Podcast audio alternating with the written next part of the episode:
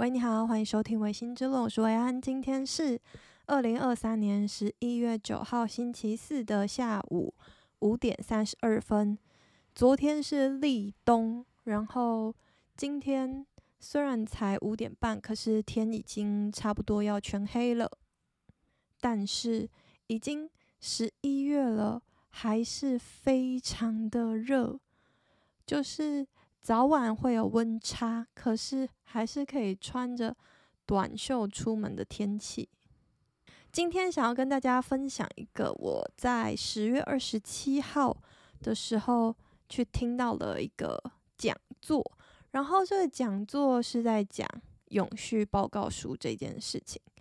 就是如果在台湾呃上市柜公司工作的人，可能都会有耳闻。就是从二零一九年还是去年开始，具有一定规模的上市柜公司都需要出具这个永续报告书。那永续报告书它的精髓其实就在于 ESG。大家就算不在上市柜公司工作，可能都有听过这三个英文字。那这三个英文字就是一代表 environmental 环境。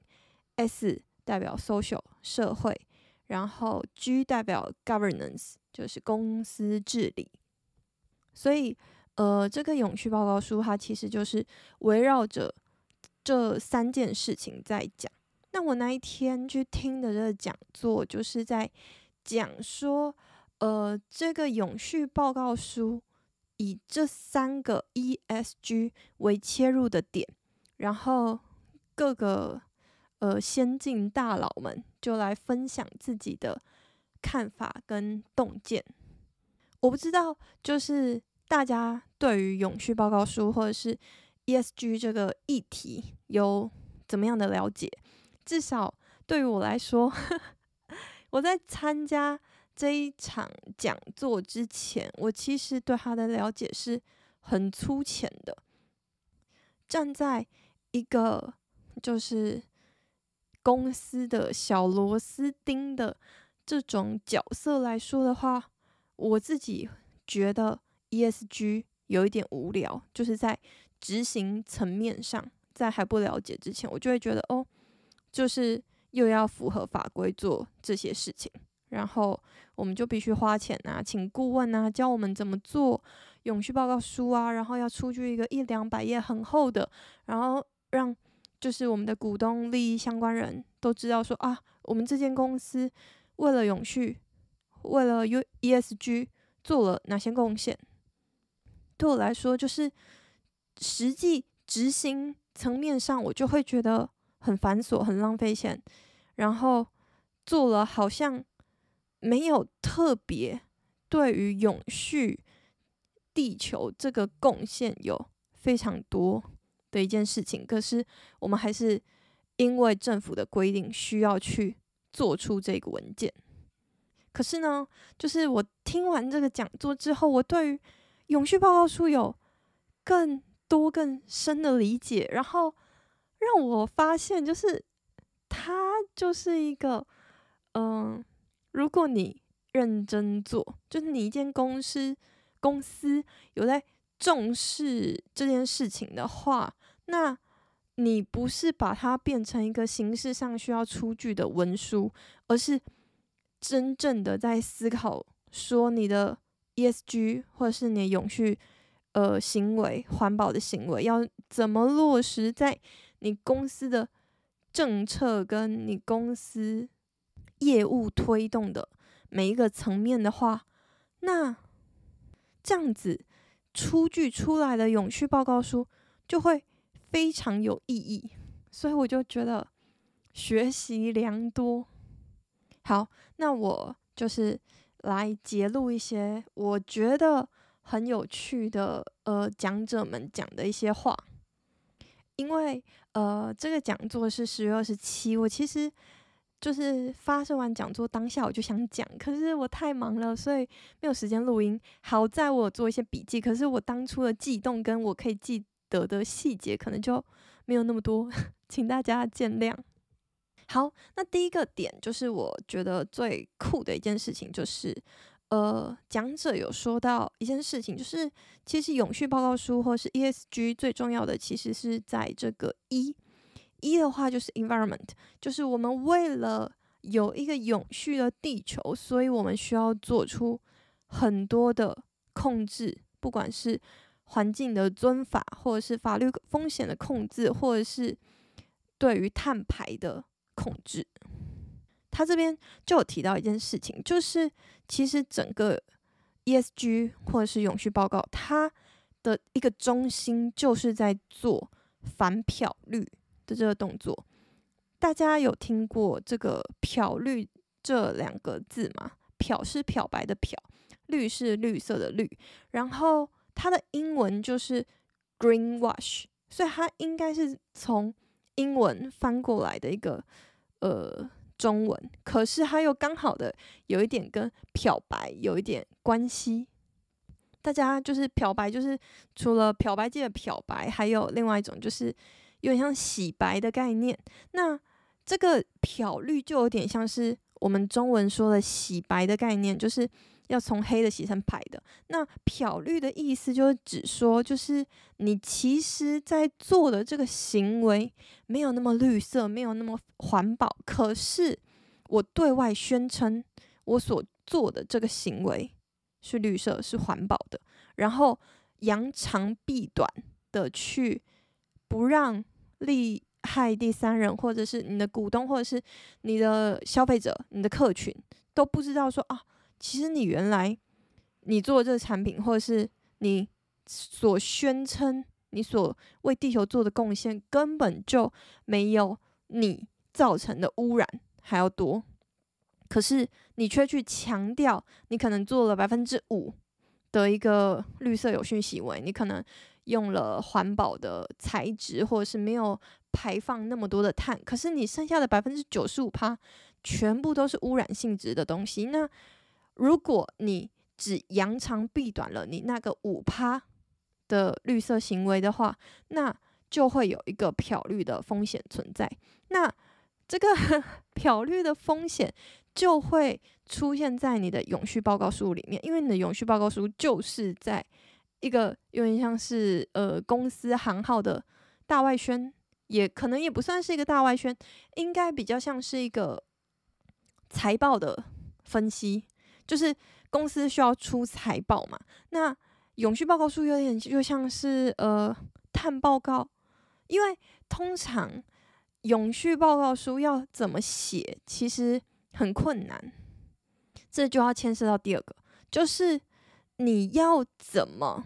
去说你到底做了什么事情？那对于地球的贡献，对于绿色、对于环保的贡献，目前全世界公认最好做的就是去计算你的碳排量。碳排量，因为你付出的 不是付出，是你产生的二氧化碳越多，其实大家都知道，二氧化碳就是跟呃气候变迁，呃，那叫什么？嗯，气温上升 （climate change） 有很大的关系，所以如果你可以去证明说你的公司在碳排这一块是有做出减少碳排的贡献，并且有确切的计划、短中长期的目标的话，那你的永续报告书就会是一个比较有意义的，或者是在。整个呃，全世界在做公司评估还有碳排的计算的时候，这就是一个很好拿出来去举证的数字，就是诶，我真的有在为永续这件事情去做贡献。那结合到我刚刚说的，就是一个公司，它可能需要在永续报告书里面写出你的短中长期目标，可是呃。这个永续报告书它有一个作业办法跟指引的守则，它也有说到一件事情，就是你公司可以设目标，谁都可以设目标吧，就是你一个人你也可以设目标。所以，当你公司设这个短中长期目标的时候，虽然你的利害相关人或者是看这永续报告书的人就会觉得说，哦，你这间公司好像有想要做一些事情哦，可是呢，如果你没有一个搭配的计划，一个搭配的措施，一个行动，那你所设的那个目标就只是一个空喊口号的一个行为嘛，所以这样子也会有漂绿的可能。你不能只有承诺，而你没有行动，而你要去行动这件事情，你也可以直接说嘛，就是你行动，你除了去做之外，你做了这个行为，因为呃大家都知道，如果你要去做碳盘。碳排盘查的控制，或者是碳排量的一个管控的话，你就必须要投入资金。投入资金就是一个非常直接的行为，去证明这间公司说：“诶，我确实有花钱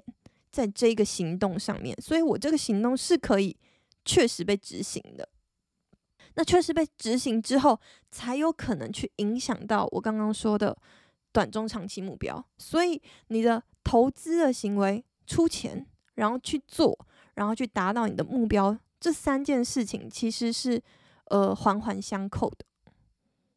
那讲到钱这件事情呢，其实呃讲者也有说到一个很酷的意意识问题，意识就是人脑袋的意识问题。我觉得这个也蛮值得，就是让大家就是可以思考一下的。就是他说。你做这个永续报告书的角度有两个，第一个可以站在成本的角度去看，第二个可以站在收益的角度去看。如果你站在成本的角度去看的话，那你就是编预算嘛。就像我刚刚说的，你必须要把钱投在你即将行动的那个行为上面。可是如果你只停留在一个成本的概念，那就对于公司来说，你就是花出去钱。编预算，花钱，花钱这件事情对于公司来说就是去减少你的利润嘛。那对于公司来说，成本一定是越低越好。可是你现在永续的这个行为就是一个增加成本的事情。如果你是以这个角度在思考，或者是来制作这个永续报告书的话，你可能就是公司本身就会很痛苦，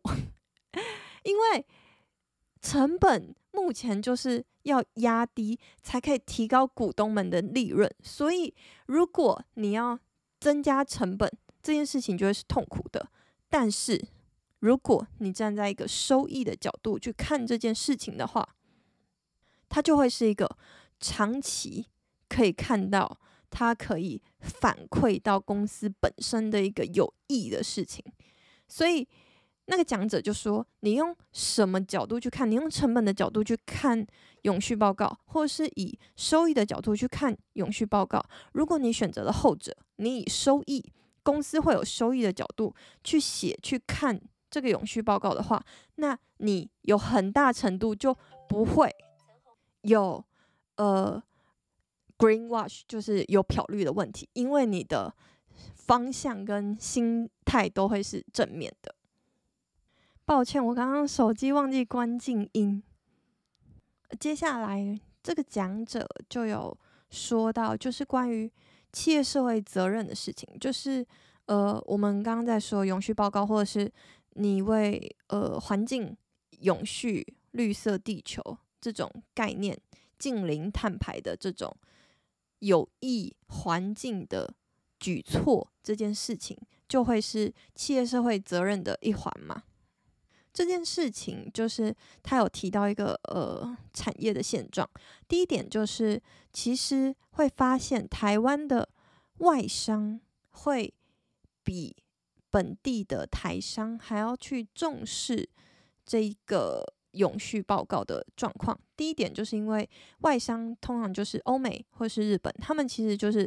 呃走得比台湾还要前面，针对呃永续报告书的这件事情，他们也有比较。久远的历史，所以当一个国际型的大企业到台湾驻点的时候，当然基于就是外资的需求，外资对于你的期待，所以在台湾的外商公司也会比较高程度的去遵守，或者是为永续呃地球做出一个贡献，这是第一点。那针对台商的话，他就有说到说。供应链的力量是很重要的，就是以大带小，举一个例子，就是可能是由台积电来当做他有说，因为台积电的永续报告书写得很好，那永续报告书写得很好这件事情，一定就是你除了花钱花精力，你当然一定也要投注资金嘛。我刚刚有说，所以当你的呃上游的产业链已经开始在改变了，那他就会去要求你下面的供应商说，诶，我现在在 follow 这个。规则你也要 follow，不然你就不能成为我的供应商。透过这样子一层一层的规范，让下面的供应商也开始来去遵守，或者是呃去顺应这个时代的浪潮，进行永续地球的这个行为。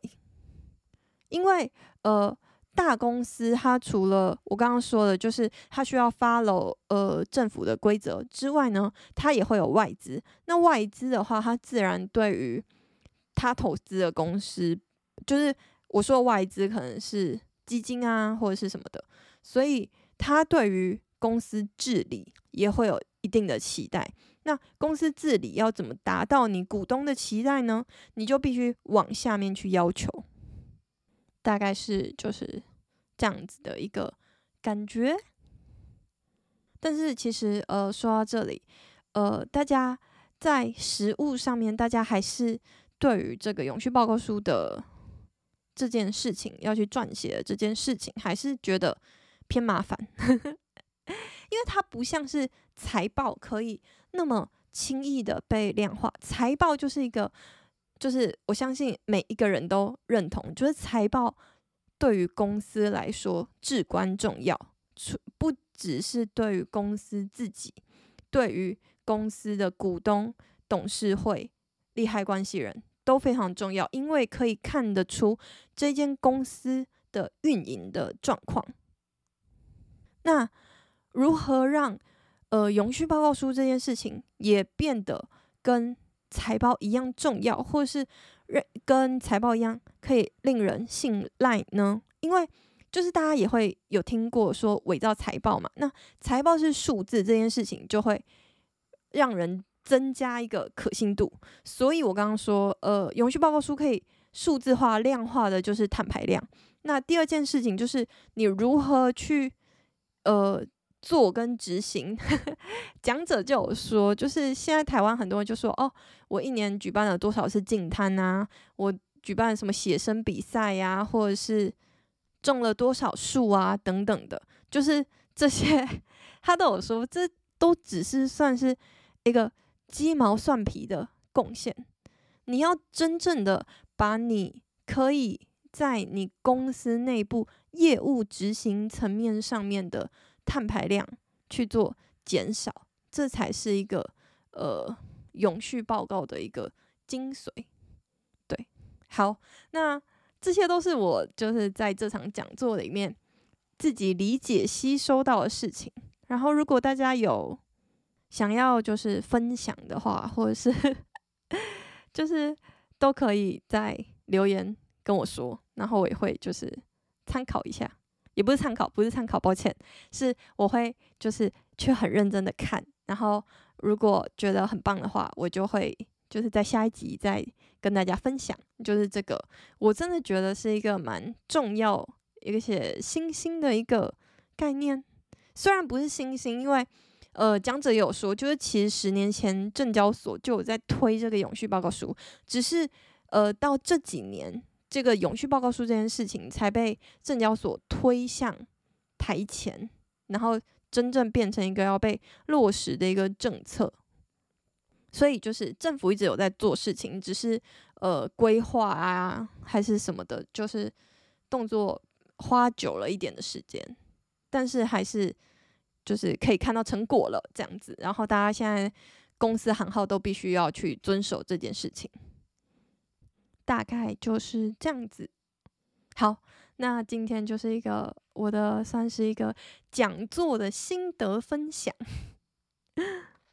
讲到最后，我要不要来跟大家偷偷分享一下？我今年就是周年庆，我去年有跟大家分享我在兰蔻的故事嘛，就是我去年就是我一年大概会买一次化妆品。期望，就是 一年买一次，一次买一年的量，这样我未来一年就可以只用这个化妆品，我就可以试试看，说，诶，这东西符不符合我的肤质？那我今年买的是一个我目前用到现在很喜欢的牌子，叫做 e soap 还是 a soap？我不确定是念 A 还是 E，我猜应该是 A，因为它的开头就是 A。以防大家不知道，就是它叫做 Aesop，它是一个来自澳洲的品牌。他们家的特色就是，呃，都是植物萃取的精油，所以它的每一个产品，不管是化妆品、保养品，呃，身体的、脸的，都会有一些精油的味道。那它每一个产品的味道都是独一无二的哦，还有香水。那我今天就是跟跟大家分享一下，就是呢，我买了它的两罐精华，第一罐是呃一个叫做 B 加 C 的，它是一个比较浓稠的；第二个是一个滴管类型的。这两个精华我都非常喜欢。还有我还买了它的脸部去角质跟身体去角质，身体去角质我买。绿色的那一罐，还有绿色跟灰色。绿色那一罐真的超级好用，就是我这辈子第一次用身体去角质。然后就是在我二十几岁的时候，我去完角质，我摸我身体，我就想想说，哇，原来我身体可以那么的滑溜，我就非常的高兴，真的是觉得哇。打开了我的新世界。然后说到身体去角质，大家可能都有听过女生的话啦，一定都有听过叫 Sabon，S A B O N，它是一个就是各大网美网红都会介绍的一个品牌，而且它里面呃在台湾的网红界最被推崇的就是它的身体去角质，尤其是那个丹尼表姐也有推荐过。我那一天就是刚好去到了 Sabon 的快闪店，然后有去体验，也有拿回来他的身体去角质来试用看看。我试用完之后，我的感想就是，哇哦，就是 Sabon 它的味道也很香，就是我现在用的沐浴乳也是 Sabon 的。对，这个我要放到下一集再讲，就是关于我的浴室的故事。我先拉回来，就是 Sabon 的这个。身体去角质呢，它非常的，也不是说非常，就是没有比较就没有伤害，所以有比较就有很大的伤害。Sabon 的身体去角质很粗，而且它它会让我的皮肤有点刺痛的感觉，可是 Aesop 的完全没有。那这是第一个缺点，就是我觉得它的颗粒很粗糙，所以有一种用。呃，钢铁丝的那种洗碗的海绵，在洗你的身体的感觉，就会觉得非常的粗，这样子。第二个我不喜欢的点就是它的容器的本身，它是用一个很高级的玻璃瓶装的，而且是那种雾面的玻璃，然后用一个小木汤匙去挖，然后每一次都要先搅拌，因为它的精油跟呃那个叫什么磨砂的本人。就是沙子本人好像是用死死海的盐吗？还是什么的？但反正就是那个粗粗的东西跟它的精油，因为会很天然，所以会分层。就是在那个玻璃罐里面，它就会分层，所以它需要先去用它附的一个小木棒，你先搅拌均匀之后，然后再倒到你身上。这件事情我不喜欢，因为它的那个玻璃盒子，它就是一个呃用旋旋开的那种，很像在。呃，装饼干的那种盒子，我不知道大家应该有听懂吧？就是它就是用旋开的，旋开，然后你就会接触到空气，接触到水，就是脏污。我就觉得你打开之后，然后你用那根汤匙在那边搅拌，然后再挖出来，然后你那个汤匙就是你要每天就洗，然后还要再把它晾干，然后下一次用的时候再把它。用一样的动作去把它挖出来，这件事情我就觉得非常的不顺手。第二件事情就是，它是一个玻璃巨大的玻璃罐，很有分量的玻璃罐，看起来非常有质感，就是比 Aesop 的包装还要有质感一百倍，这是 完全毫无疑虑的。可是它放在我台北的这种那么小的租屋处，它就很难在浴室有一个很安全的立足之处，我就会觉得很焦虑，就是为那一罐磨砂膏感到很焦虑。所以综合下来，就是 Aesop 的它的身体去角质就是完胜，它是一个我觉得很棒的包装，它是像呃护手霜，就是市面上很多护手霜就是用。掀盖的，然后它是挤压式的，像哦牙膏就是牙膏，它就像牙膏一样，所以我就觉得非常的方便，而且它的砂粒就是它的磨砂膏的，嗯、呃、粒粒粒是很细的，不会有就是你的皮好像要被刮下来的感觉，所以而且哦对，而且它还有精油香，所以呃就味道来说的话，我自己个人是觉得。不分轩輊，Sabon 它的味道选择更多，这是确实的。那 AsoP 的它的选择就没那么多，而且也有人觉得 AsoP 它的呃草本味可能会更重，就是草味，所以就是大家可能会使用上有一点不习惯。我确实也觉得味道是一件很重要的事情，因为味道会去影响到使用的意愿，至少我会，就是。像我至今都还不敢尝试 SK two 也是一样的道理，因为 SK two 就听说你涂的时候会有一种口水味，对，所以我就有一点不敢尝试。所以我自己是觉得，如果你觉得沙泵的这个质地你是可以接受的，我强烈建议先去拿试用包，因为我都是先拿试用包之后确定之后我才去购买的。然后我觉得这件事情是很棒的，而且尤其是身体的去角质，就是没什么好不用的，你就是拿到当下、当晚、当晚就开始用，就是你就会有感觉。好，那今天就先到这边，大家拜拜。